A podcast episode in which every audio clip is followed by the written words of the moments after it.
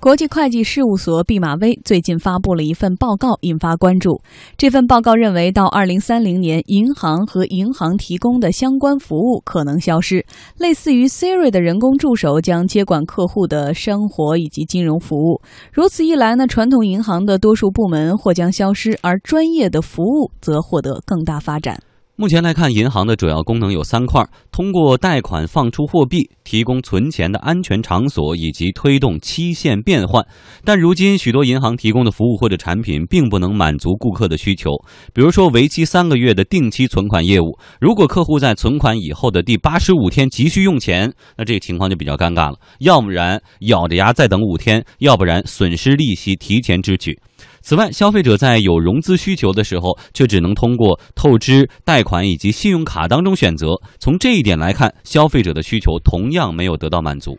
毕马威认为说，这种情况需要改变。到二零三零年，银行的三大主要功能将发挥更为重要作用。同时呢，客服中心、分行、销售团队、IT 等部门呢将彻底消失。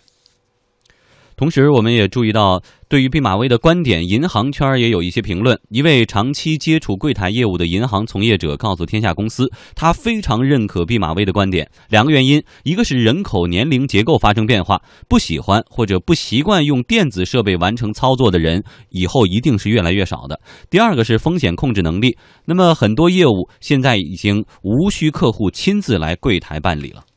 就是我觉得他说的这个时间点，其实。挺有意思的，就是说为什么是在山里面？因为其实像现在平常要跟一线做的话，来柜台的人，基本上平均年龄吧，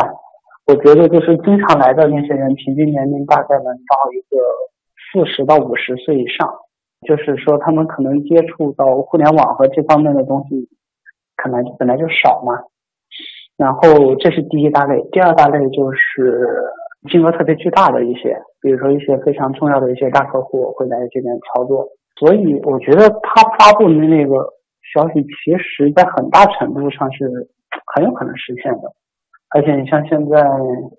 你这边基本上好多都会在做，也有那种试点嘛，就是科技银行的试点，就是科技网点。像现现在工行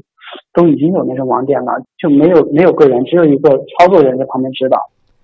另一位从事对公业务的银行从业者则认为说，银行业务是否会被取代，与其具体的业务性质有关。比如，对公业务具有很强的非标准化属性，被电子设备、人工智能替代的可能性比较小。从目前这个技术给我们的一个设想的空间，我觉得暂时做不到。你像如果一笔对公的业务，首先可能它分表内表外，可能不同的呃你的业务需求跟。应对不同的监管，你可能说设计不同的业务品种交易结构，然后另外金额你可以需要你做一个现场的尽调，核实信息的真实性。这个目前来说技术是没法做到，你不可能说用人工者或者一些其他的一些线上的技术去帮我们做一些特别重要的一些交易的一些审核。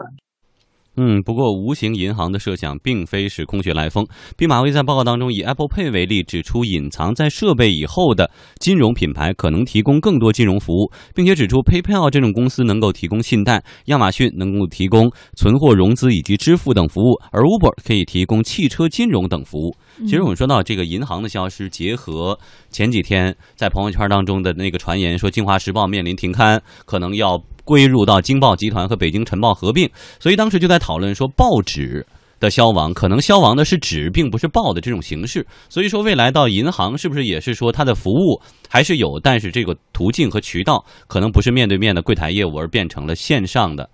这个 App 上的这些业务。哎，那就是基于这个货币或者资产的流通和管理以及存贷这种需求，理论上讲呢。无论技术多发达，可能它也是一个普通居民的日常生活需要，因为毕竟个人财富直接跟他的生活的这个状态是相关的。那我们如果从这个广义这个理解讲，就是未来还有银行的这类业务，但是它的存在已经不是传统银行业务的存在，比如我们理解的有柜台、有网点、有实体的卡，有一些这种叫放贷或者资产管理的这种流流程管理，甚至目前比如被银行严格限制的这种。所谓的这种面面签这种柜台办理，那可能未来都没有。我觉得这个是应该是没有疑问的，或者叫是个大概率事件。但是单就我们说，应该毕竟毕竟我们还要狭义的来来理解，就是按毕马威说，二零三零年是不是银行就没有了？理论上讲是这样。第一个呢，这个说法不新鲜，因为二零一二年的时候，麦肯锡就已经发出一个报告，也是这么说的：说到二零一几年的时候，所现有银行的业务大概有百分之三十几啊，还是七十几就没有了。然后到二零三零年，传统的银行就没有了。那就意味着，实际上，二零一二年当时的互联网金融，我们看到的它的发展程度还没蓬勃到现在这样，它的覆盖程度。那这种叫会计师事务所也好，叫银行也好，叫金融机构也好，它这种对这种新技术的敏感度，就让他们对银行的这个目前的存在有一些质疑，或者对未来有一些猜想，我觉得也很正常。那我个人理解呢，对毕马威的这个这个预测，我觉得可以从两个方面讲。第一方面就是说，实际上我们现在。互联网金融的崛起，让现在整个大环境处于一种叫非银时代。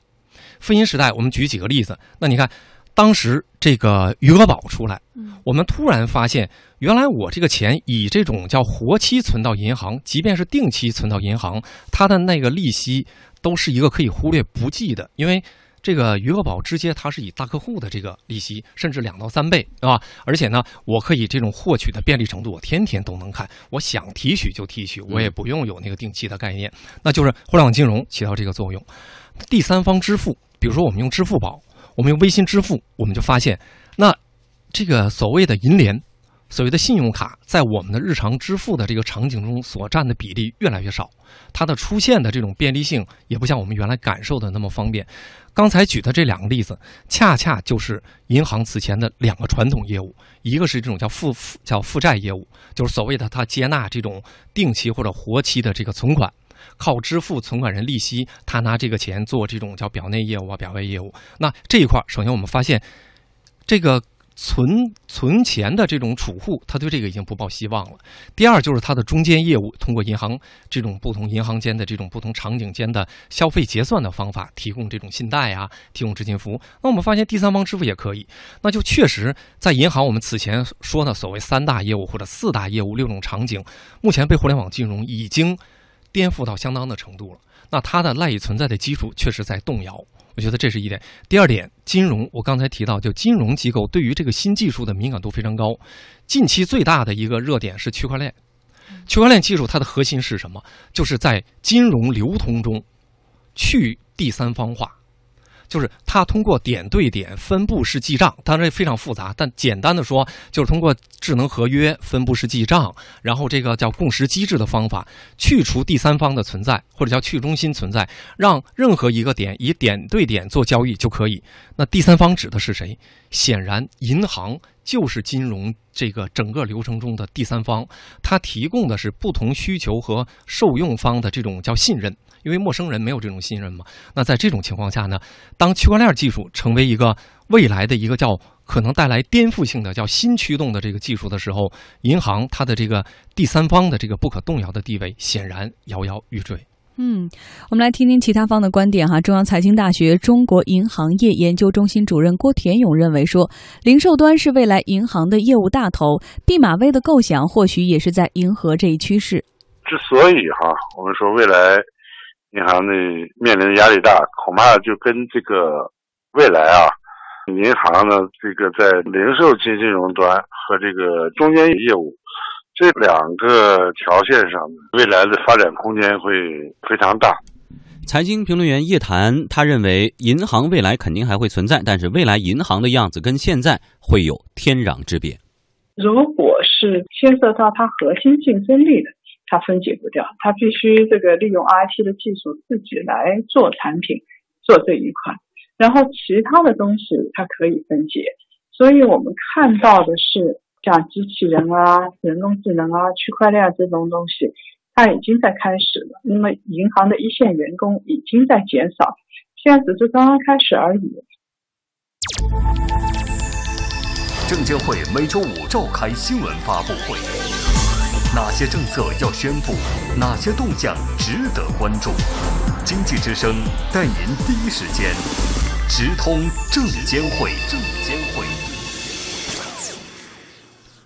天下公司直播继续。此刻证监会新闻发布会刚刚结束，我们连线正在现场的经济之声记者侯杰，看看有哪些最新消息。侯杰，你好。嗯，主持人你好。证监会的新闻发布会呢刚刚结束，证监会的新闻发言人张晓军呢宣布。根据 IPO 欺诈发行以及信息披露违法违规专项执法行动的总体工作部署呢，对于日常监管部门以及自律监管部门的常规审核。那么目前呢，证监会监稽查部门决定对 IPO 申报企业龙宝申融以及粤传媒、星号 ST 西碳、星号 ST 盈方、P2P、美丽生态五家上市公司正式启动立案调查的行政执法程序。这个呢是证监会部署的 IPO 欺诈发行和信息披露违法违规专项执法行动以来呢，正式进入立案程序的首批案件。从核查掌握的线索来看呢，发行相关的发行人上市公司存在着信息披露不真实、不准确、不完整的重大嫌疑。主要问题呢包括八点：呢就是申报 IPO 的企业涉嫌在招股说明书呃中虚假陈述，包括隐瞒重大的担保事项、不实披露公司治理以及内控情况等等。第二呢就是。呃，重组标的的企业呢，涉嫌欺诈发行、虚构营业收入以及利润。第三呢，就是上市公司涉嫌在进行收购的相关披露文件中没有披露重大的债务以及对外担保事项。呃，比如说，或还有就是没有如实披露申报重组的这种审核期间发生的重大事项。第四呢，上市公司是呃涉嫌呢虚构其境外子公司的业务以及高额的无形资产，冲销母公司的巨额财务亏损。第五呢，就是上市公司涉嫌通过虚构应付款项或者虚增其他的应收款项来抵消业绩下滑的这种状况，